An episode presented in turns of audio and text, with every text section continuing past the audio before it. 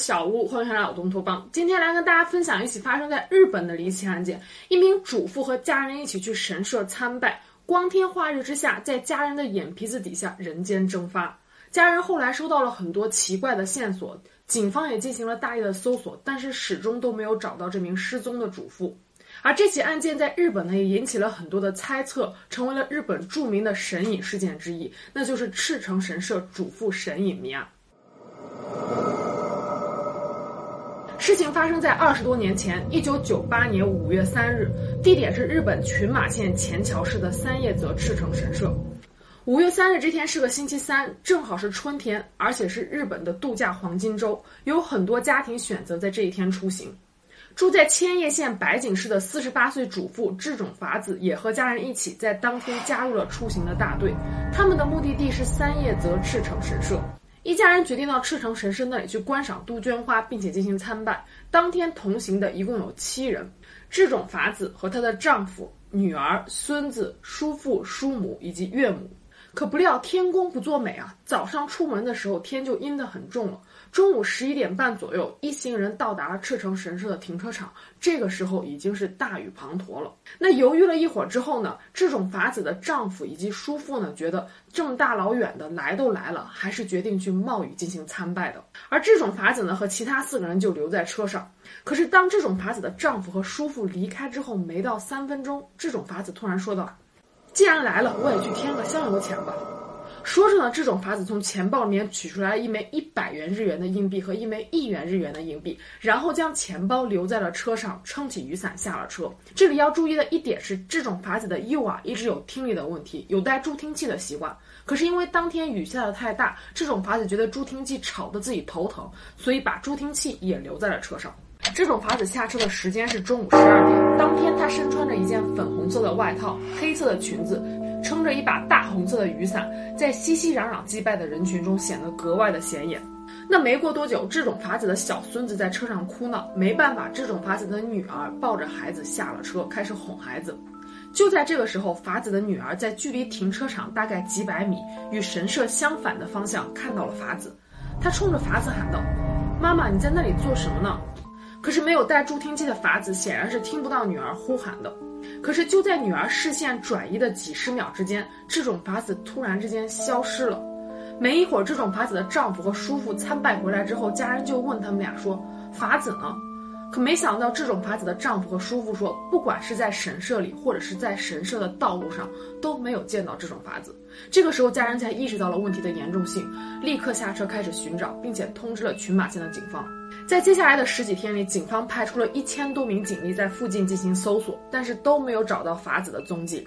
赤城神社参拜的道路虽然说是山路，但是修建的十分完善，既没有悬崖峭壁，更没有危险的地方。山路修的既不陡峭，而且也不会过于复杂，路标标的十分的清晰，迷路的可能性也十分低。另外，虽然说当天呢阴雨天气，但是因为是旅游黄金周，当天来神社参拜的人非常多。事后警方调查的时候，没有任何人汇报说有听到奇怪的呼喊声，或者是有看到任何可疑的人。在接下来的几个月里，警方和这种法子的家人收到了各种各样二十多项奇怪的线索。这种法子的家人经常会接到奇怪的电话，接起电话之后，那边却沉默无言。警方调查这些无言电话的来源，发现大部分的电话都来自于大阪和米子市，而至于打电话的人是谁以及打电话的目的，就不得而知了。在这种法子消失七个月之后，家人向电台求救，向大众呼吁，希望大家能够提供任何可以帮助寻找到这种法子的线索。这个时候，一名摄影师给电视台打来了电话，说他当天也来到了神社参拜，并且这名摄影师给电视台寄去了一卷录像带。影片中无意拍到了一位和法子穿着打扮以及身形十分相似的人，正在为一个男人撑着伞。虽然说看不清这名女子的脸，但是她所打的伞正是大红色的雨伞，和这种法子当天所使用的雨伞极为相似。而且女子所穿的衣着和这种法子所穿衣着的颜色也很相似。可是当警方把这卷录像带给这种法子的家人看的时候，家人们却异口同声、一口咬定说，这个人根本就不是法子。另外，有很多细心的日本网友发现了这个案件中一个很奇怪的小细节：日本和中国一样，不同的数字代表着不同的意义。尤其是你去神社参拜的时候，香油钱很有讲究，一般来说都是五的倍数。比如说三枚五日元的硬币，也就是十五日元，它的发音跟十分有缘特别相似，所以代表有缘的意思。而四枚五日元的硬币，因为日语中发音与好十分相似，所以暗示是好的缘分。但是这种法子去参拜的时候，从钱包里面取出来一百零一日元的硬币，很少有人参拜添香油钱会添这个数字的。由于案件发生的地点呢是在神社，不久之后呢，就有很多网友纷纷猜测说这种法子是被神明给抓走了。那更是有一档以破案为主题的日本电视节目《神奇之门》TV 的力量，请来了美国的超能力大师盖尔·约翰，尝试来寻找法子的下落。据说盖尔拥有异于常人的透视能力，在接到这种法子的这个案件之前，他在美国已经帮助解决了有一千多起案件了。他的透视能力准确率高达百分之九十，在美国是非常著名的超能力大师。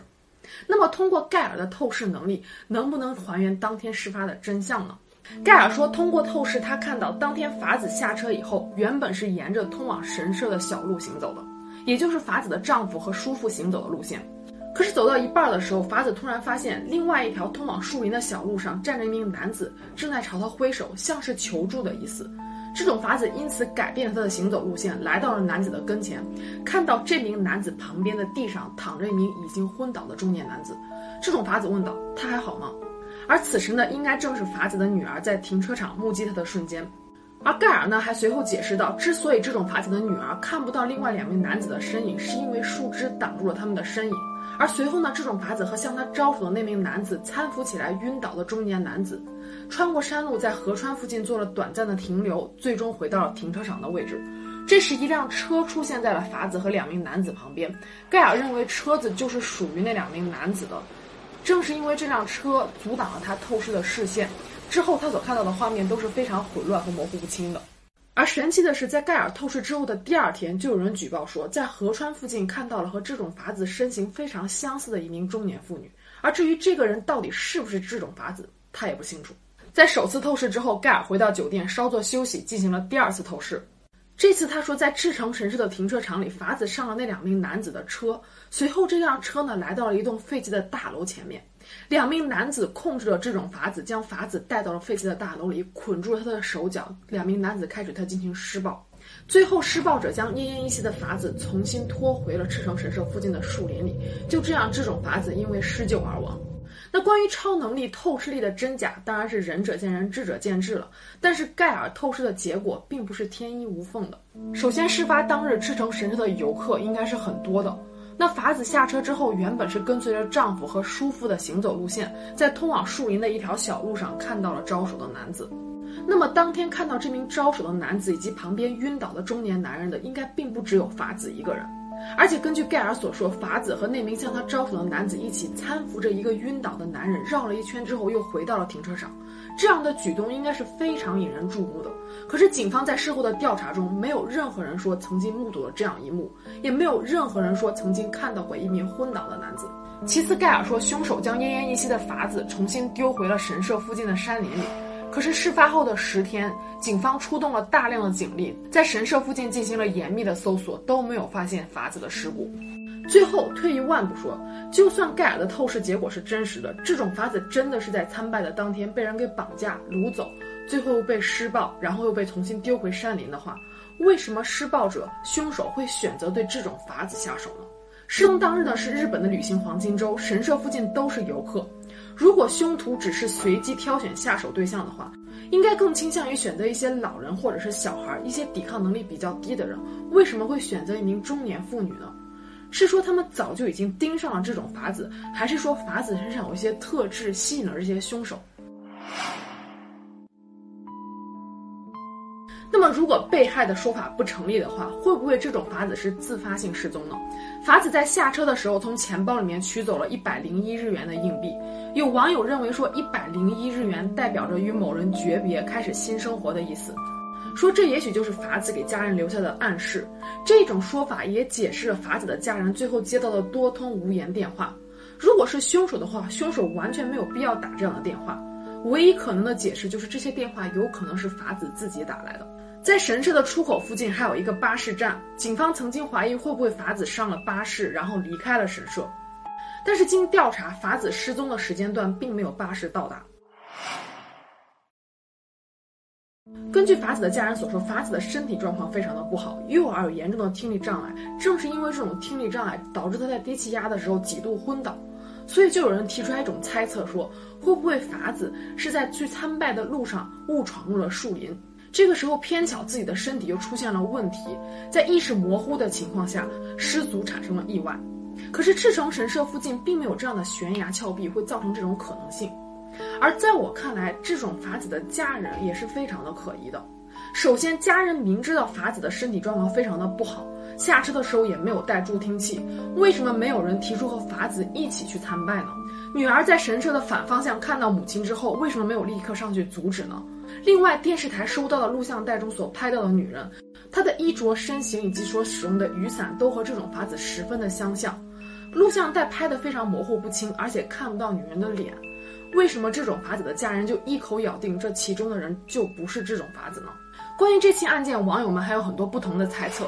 根据法子的家人所说，法子一直有学习韩文，所以有人说法子会不会是被北韩的特务给绑架走了？还有人说法子当天是和自己的情夫私奔了。二零零二年，警方在赤城神社附近的山路上发现了一名女性的头骨，但是尸检报告显示，这名女性的年龄应该是在二十到三十岁之间，所以也排除了和本案的关联性。那么，在家人眼皮子底下消失的这种法子究竟去了哪儿呢？也许真相我们永远都不得而知了。最后呢，要为我自己做一个小小的广告，我马上要开一个新频道了。内容呢是生活类的，但是并不只是简单的日常的 vlog，而是跟大家分享一些在日常生活中大家可能会比较感兴趣，但是常常被人忽略的一些新奇有趣的事情。如果大家感兴趣的话，可以订阅一下我的新频道。我在假期期间呢，已经提前拍出来几支影片了，但是还在剪辑和编辑的过程中。现在新频道上呢，只有一个小小的几分钟的花絮。如果不出意外的话，这周末呢会上第一个正片，还请大家多多支持。那我们下期节目见喽，拜拜。